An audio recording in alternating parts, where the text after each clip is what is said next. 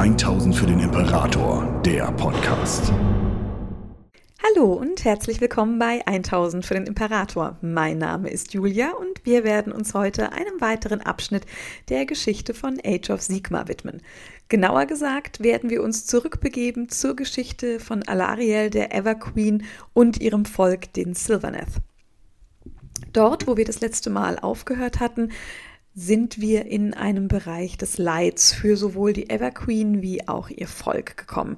Alariel hat sich in Verzweiflung und Schwermut, in Bitterkeit und ja, Ergebenheit für das, was da kommt, in ihre Enklave zurückgezogen.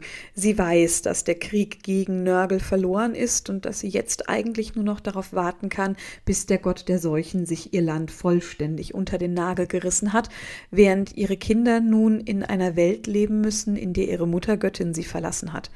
Die Zeit des Leids, die ohnehin schon voller Probleme und Entbehrungen für die Silverneth ist, wird nun noch schlimmer. Die letzten Orte voller Schönheit, die sie noch bewahren konnten, brechen endgültig und das Geisterlied wird mit jedem Tag, der vergeht, immer leiser. Sie hören zwar die einzelnen Töne noch, sie wissen, dass ihre Göttin noch lebt, aber alles schwindet und es ist auch für sie nur noch eine Frage der Zeit, bis das Ende endgültig kommt. Sie sind gejagte Individuen, sie sind vertrieben aus ihrer Heimat, fort von jenen Lichtungen und Hainen, die sie doch so sehr gehegt und gepflegt haben, und im schlimmsten Fall finden Nörgels verdrehte Gärtner sie selbst und wandeln sie in scheußliche Kreaturen um, die nun keine wundervollen Samen und Blüten mehr entstehen lassen, sondern die die widerwärtigen Pflanzen der Pestilenz in die Welt bringen und die all das tun müssen, was Nörges Herolde ihnen befehlen. Und so tritt ein Wandel in dem Volk, das Alariel geschaffen hat, auf. Ein Wandel, der sich gegen die Naturgesetze, etwas, das die Muttergöttin, aber auch die generellen Ordnungen der Natur geschaffen haben, selbst auf den Kopf stellt. Denn einst war das Volk in zwei unterschiedliche Teile getrennt. Es gab das Forest Folk, bestehend aus den Dryads und dem Branch Wrath, die ursprünglich reine, friedliche und spirituelle Kreaturen waren. Gärtner, keine Krieger. Es war eine sinnvolle Trennung, denn es gab bereits Krieger, Households, die jeder Clan aufweisen konnte. Teilweise gab es nur einen, manche waren groß genug für drei und diese bestanden aus Tree Revenants und Branch Witches und diese konnten alles zurückschlagen, was bis dahin sich an kriegerischen Problemen aufgetan hatte. Es war die Ordnung von Jägern und Sammlern, von Hütern und Beschützern, die den Silverneth bis jetzt immer gut gedient hatte. Aber nun kam der Krieg, die Zeiten des Chaos, die Muttergöttin verschwand und das, was zuvor funktioniert hatte, wollte nicht mehr funktionieren. Denn zuvor konnte das Forest-Volk sich einfach zurückziehen. Wenn etwas kam, das sie bedrohte, dann wehrten sie sich vielleicht ein bisschen, aber die Households schlugen es zurück und sie selbst suchten Zuflucht und warteten ab, bis das Zeitalter des Friedens zurückkam. Die Noble Spirits erhoben ihre Waffen erneut, bereit, das Chaos zurückzuschlagen, versuchten, das Forest-Volk zu schützen, aber sie konnten nicht überall sein. Und die Truppen Nörgels waren viele, die Noble Spirits wenige. Und so begann ein großes Sterben. Es entstanden Haufen von Leichenholz, von Dryads und Branchwraths, die sich nicht wehren konnten, und die Schwachen wurden mit jedem Tag, der verging, mehr und mehr ausgemerzt, bis die Silverneth am Rande der Vernichtung standen und wussten, dass sie sich nun, wie die Natur es eben auch konnte, entweder anpassen oder vergehen mussten, und so blieben nur noch jene übrig, die Krieger waren oder solche, die es werden konnten. Die Fröhlichkeit des Forest-Volks musste weichen. Es blieb Bitterkeit und Hass, der Wunsch nach Vergeltung. Dort, wo einst grüne, kleine Blätter wuchsen, ließen sie nun Dornen sprießen, und ihre Wurzeln, die sie tief in die Erde gegraben hatten, um dort eine Heimat zu schaffen, wurden zu Krallen, die man herausziehen und gegen den Feind wenden konnten. Und jene Enklaven, die man noch halten konnte, wurden mit stetig wachsender Brutalität verteidigt. Es waren die Noble Spirits, die diese Verteidigungen anführten, jene Samen, die von Alariel gepflanzt worden waren, um immer Krieger zu sein, jene Samen, die dazu gedacht waren, das spirituelle Erbe des Volkes zu bewahren, und jene Samen, die jeher von Gerüchten begleitet worden waren. Darüber, dass sie die Erinnerung an die Welt, die war, immer noch in sich tragen würden und dass ihre Gestalt von jenen Erinnerungen beeinflusst worden wäre, denn sie sollen wachsen wie die alten Helden aus eben jener Zeit und sich daran anpassen, um ihr Volk vernünftig und immer verteidigen zu können. Diese alte Unterscheidung wurde von den Silverneth nie hinterfragt, genauso wenig wie sie den Wandel, der so nützlich und wichtig erscheint, nun hinterfragen. Und so will vielleicht auch einfach niemand wissen, ob dieser Wandel, der in den Dryads und Branchwraths vor sich gegangen ist, jemals umkehrbar sein wird oder ob nun diese neue Zeit angefangen hat, in der auch das Forest-Volk immer Krieger sein muss. Und es beginnt das Zeitalter des Sigmas, die Stormcast Eternals brechen nun auch nach Gairan, denn Sigmar hat sie ausgeschickt. Nicht nur, um Nörgels Truppen zurückzuschlagen, sondern vor allem auch, um eine seiner ältesten, seiner wichtigsten Verbündeten zu finden und ihr erneut die Hand zu reichen, um diesen Krieg nun herumzureißen und um einen Sieg nach dem anderen für ein vielleicht neu zu gestaltendes Pantheon der Ordnung zu gewinnen. Aber sie bringen die Anhänger Nörgels mit sich. Torgluk the Despised, der treueste aller solchen Fürsten, sucht die Everqueen. Er will sie zu Nörgel bringen, um Gairan endgültig in den Abgrund zu reißen. Und es kommt zu einem kurzen, aber harten Kampf in der Enklave, als Stormcasts wie auch Nörgels Anhänger Alariel schließlich finden können. Hier erwacht die Everqueen kurz aus ihrer Bitterkeit und ihrer Starre. Sie erhebt sich erneut als Kämpferin, man schafft es, einige der Feinde zu erschlagen, muss aber am Ende anerkennen, dass es zu viele sind und man muss eine Flucht einleiten. Alarie selbst ist wütend auf jene, die gekommen sind, um sie aus ihrer Enklave zu ziehen. Sie wirft ihnen vor, dass sie die Seuchenfürsten zu ihr gebracht haben, und sie wirft ihnen auch vor, dass sie nun in einer Situation steckt, die so niemals existiert hätte. Zunächst als ihre Wut dann aber abbricht, ist sie fast fröhlich für einen kurzen Moment, denn sie erkennt, dass sie ihre Kampfkraft immer noch hat. Sie sieht, dass sie sich nicht verstecken muss, sie kann sich gegen die Schergen Nörgels wenden, aber dann blickt sie auf ihr Land und das, was aus ihm geworden ist, und Zweifel, Kummer und Scham sind es, die sie ab diesem Zeitpunkt beherrschen. Denn sie erkennt oder glaubt zumindest zu erkennen, dass sie Schuld hat an der Lage, in der sich ihr Volk und ihr Land befindet. Denn sie hat als Muttergöttin versagt. Sie hat sich versteckt, sie hat ihr Volk den Horden des Chaos überlassen, sie hat zugelassen, dass sie zu widerwärtigen Kreaturen geändert werden, dass sie sich in Krieger verwandeln mussten, obwohl sie das niemals hätten sein sollen, und es ist dieser Scham und diese Bitterkeit, die die Göttin schließlich vollständig brechen. Sie kommt mit ihrem Versagen als Mutterfigur nicht klar und verliert in dem Moment endgültig ihre Kraft und verwandelt sich in eine Seelenschote zurück, ein kleiner Samen der strahlenden, wunderschönen Frau, die sie einst war, auf den ihre Anhänger und die Stormcasts nun entsetzt blicken müssen.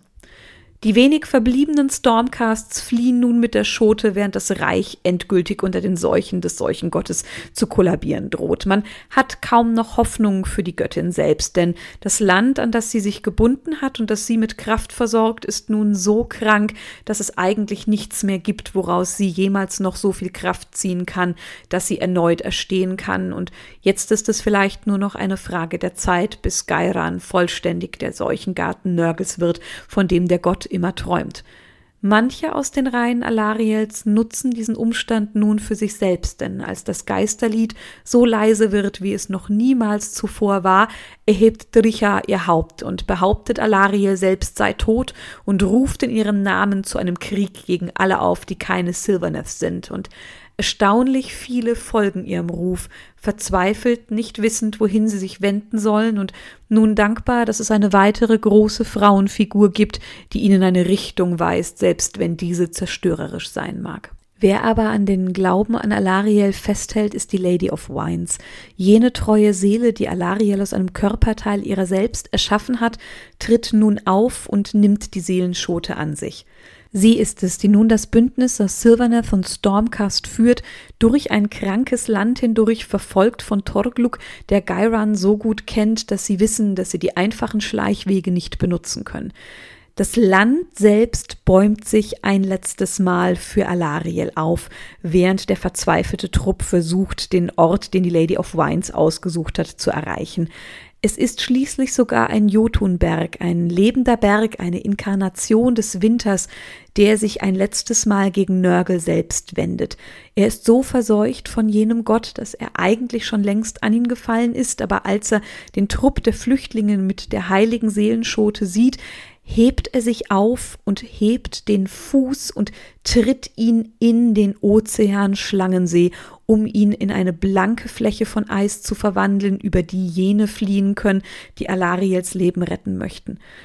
Es sind Seraphon, die sich ihnen nun ebenfalls anschließen, ein kleiner Trupp, der von einem Slan Sternenmaster geschickt wurde, um der Muttergöttin zu helfen, und man kämpft erbittert weiter. Man stirbt für Alariel. Sigmar selbst blickt nach unten, muss entsetzt sehen, was aus einer seiner wichtigsten Verbündeten geworden ist, schickt weitere Stormcast Eternals, kann aber selbst nicht eingreifen und kann vor allem auch keine größeren Truppen entbehren, da auch seine Zahlen gegrenzt sind und sie kämpfen schließlich im Moment überall gegen jeden Feind, den sie finden können. Man will zum Schwarzstein. Dort, sagt die Lady of Wines, ist das Ziel. Dorthin ragt sie ihren hoffnungsvoll erhobenen Zeigefinger und behauptet, dass dort das geschaffen werden kann, an das vielleicht außer ihr schon niemand mehr glaubt. Über den Pfad der Geläuterten, dort, wo reinigende Seelenmagie für die Seelenschote fließt, will sie bis zum Schwarzsteinplateau kommen und dort das Grab finden, an dem heroische Tote begraben worden sind. Silverneth, die in anderen Kriegen ihr Leben für Alariel und das Geisterlied gegeben haben, und wenn sie die Seelenschote dort hineinpflanzt, dann soll jener Edelmut und jener Wunsch nach Vergeltung, der diese heroischen Tode mit sich gebracht hat, für Alariel selbst genommen werden, und sie soll es in sich aufnehmen, wenn sie erneut ersteht. Es ist der Wunsch der Wiedergeburt von Alariel in den Aspekt der Kriegerkönigin, in den Sommer, der alles vernichtet, was Gairan Schlechtes möchte. Torgluk The Despised jedoch wartet dort schon. Es wird eine verzweifelte, eine blutige Schlacht und die Lady of Wines fällt gegen ihn. Er zerhackt ihren treuen Leib in Einzelteile und ihr Kernholz, ihr Leichenholz, ihr Blut fällt auf jenes eisige Schwarzsteinplateau. Und als man nun denkt, alles sei verloren, kommt der Celestin Prime, jener Stormcast Eternal, den Sigmar als Avatar seiner selbst geschaffen hat, und er führt Galmaraz, den Hammer des Kriegergottes, und er erschlägt Torgluk. Dessen einst große Seele, an die sich niemand mehr erinnert, wird nach Asyr gerissen, wo sie gereinigt und neu geschmiedet wird, und Alariels Seelenschote fällt in das Blut ihrer Tochter und auf die Erde der Helden und pflanzt sich dort selbst. Sie schlägt Wurzeln und in diesem Moment ertönt das Geisterlied so laut wie seit Jahrhunderten nicht mehr. Alariel wird wiedergeboren. Es ist ein Lied voller Hoffnung und Wut, voller Liebe und Vergeltung und ihre Kinder spüren diese Wut seit Jahrhunderten das erste Mal wieder. Ihre Mutter ist ihnen so nah, wie sie es seit einer Ewigkeit nicht einmal mehr war und Nörgels Diener können sich in diesen Sekunden nur in Angst zurückziehen, weil sie wissen, was nun kommt. Es beginnt der zweite Teil des Kriegs des Lebens. Geiran schüttelt den Winter, in den Nörgel es gezwungen hat, ab. Er blüht in einem Frühling und geht direkt über in den Sommer und überall in den Wargroves erklingt das Lied des Krieges. Es ist der Wunsch nach Gewalt und Wut in einem riesigen Chor, die Rufe nach Rache und das Einberufen der Kriegswilligen beginnt nun. Das Lied könnte von den Sylvaneth selbst ignoriert werden, aber ihre Loyalität zu Alariel ist ein so tief verwurzelter Instinkt, dass er Teil ihrer Kernpersönlichkeit ist. Alles andere wird nun fallen gelassen. Sie versammeln sich auf den Lichtungen der Clans und dort wird der Zorn der Natur gegen den Feind endgültig entfesselt. Alariel selbst hat nun die alte Inkarnation aus der Welt, die war, völlig abgelegt. Die schöne, sanfte Göttin des Friedens existiert nicht mehr. Ihre Schönheit wächst nun Todesangst in jenen, die sie anblicken. Sie ist ein Quell der Stärke für ihre Kinder, aber sie ist nun auch endgültig eine Kriegerin aus sich selbst heraus. Die Zeit der Rückeroberung ist gekommen. Sie mag immer noch inspirieren, wenn sie sich unter ihren Soldaten befindet, aber Alariel ist nun der erste Soldat ihrer Armee selbst. Sie erhebt Waffen, insbesondere den Speer von Kurnoth, der Geliebte, der durch die Anhänger Nörgels selbst in der Zeit des Chaos niedergestreckt worden ist, und es ist erste Grausamkeit in ihrem Handeln. Ja, sie ist immer noch jene Gewalt, die das Chaos aus den Herzen der Verdorbenen herausbrennen kann, aber sie tut es nicht mehr mit Sanftheit.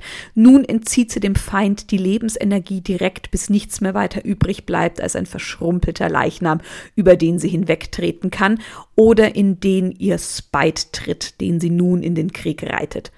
Es ist ein gigantischer Wardroth Beetle, eine Kreatur, die sich ihren Bedürfnissen völlig angepasst hat. Entweder ist er ein riesiger Chitinpanzer, den sie als Rambock gegen ihre Feinde benutzen kann, oder er wird zu Milliarden kleinen Käfern, die sie selbst umgeben, wenn sie sich mit ihren Flügeln aus Farn in die Luft erhebt, um einen Feind von dort aus anzugreifen. Sie ist der fleischgewordene Zorn der Natur gegen den Verfall Nörgels und nichts und niemand kann die Everqueen nun aufhalten in ihrem Sommeraspekt des Krieges.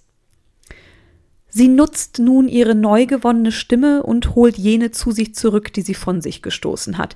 Die Söhne Durtus kehren an ihre Seite zurück und treten in den Krieg ein.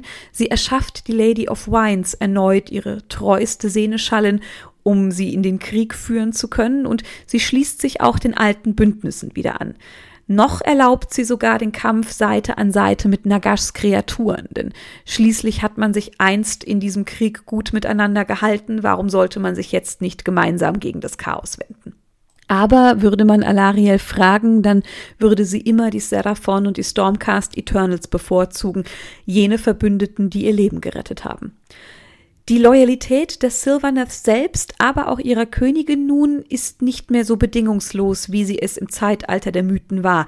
Sie dienen vor allem sich selbst.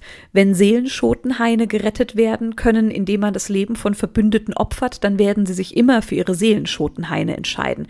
Sind Festungen für ihre Verbündeten wichtig, aber für das Land Gairan selbst ein Problem, dann wird man diese Festungen niederreißen, denn das Land Gairan und der Zyklus des Lebens haben Vorrang.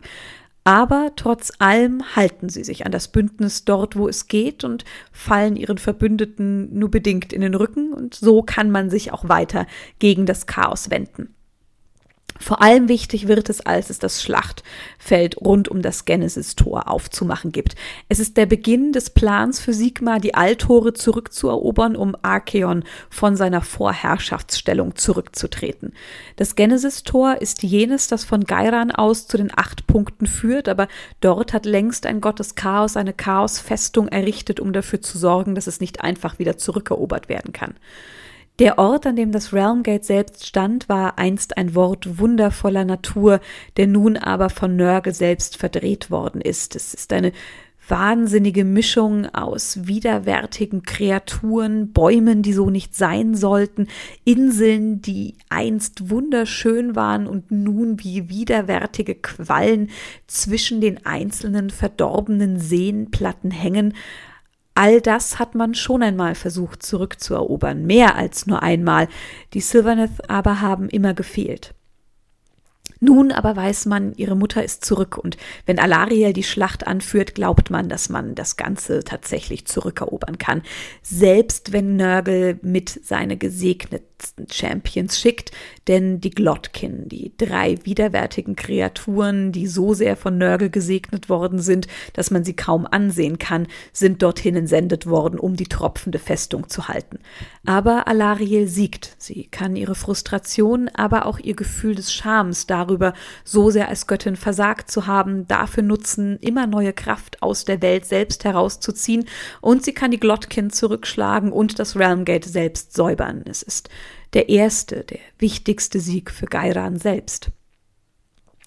In diesem Aufschwung gründet Alariel zusammen mit Sigmar drei weitere Städte in der folgenden Zeit. Man nennt sie die Samen der Hoffnung und ihre Namen werden von den Sterblichen selbst immer wieder in den Mund genommen, wenn es darum geht, über Dinge zu reden, die sie hoffnungsvoll in die Zukunft blicken lassen.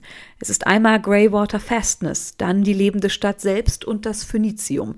Die Sterblichen können dorthin ziehen, aber auch jene Verbündete aus Asyrheim und den umliegenden Städten ziehen dorthin, siedeln sich dort an und lassen neue große Festungen entstehen, in denen man daran forscht, was man tun kann, um das Chaos endgültig zurückzuschlagen.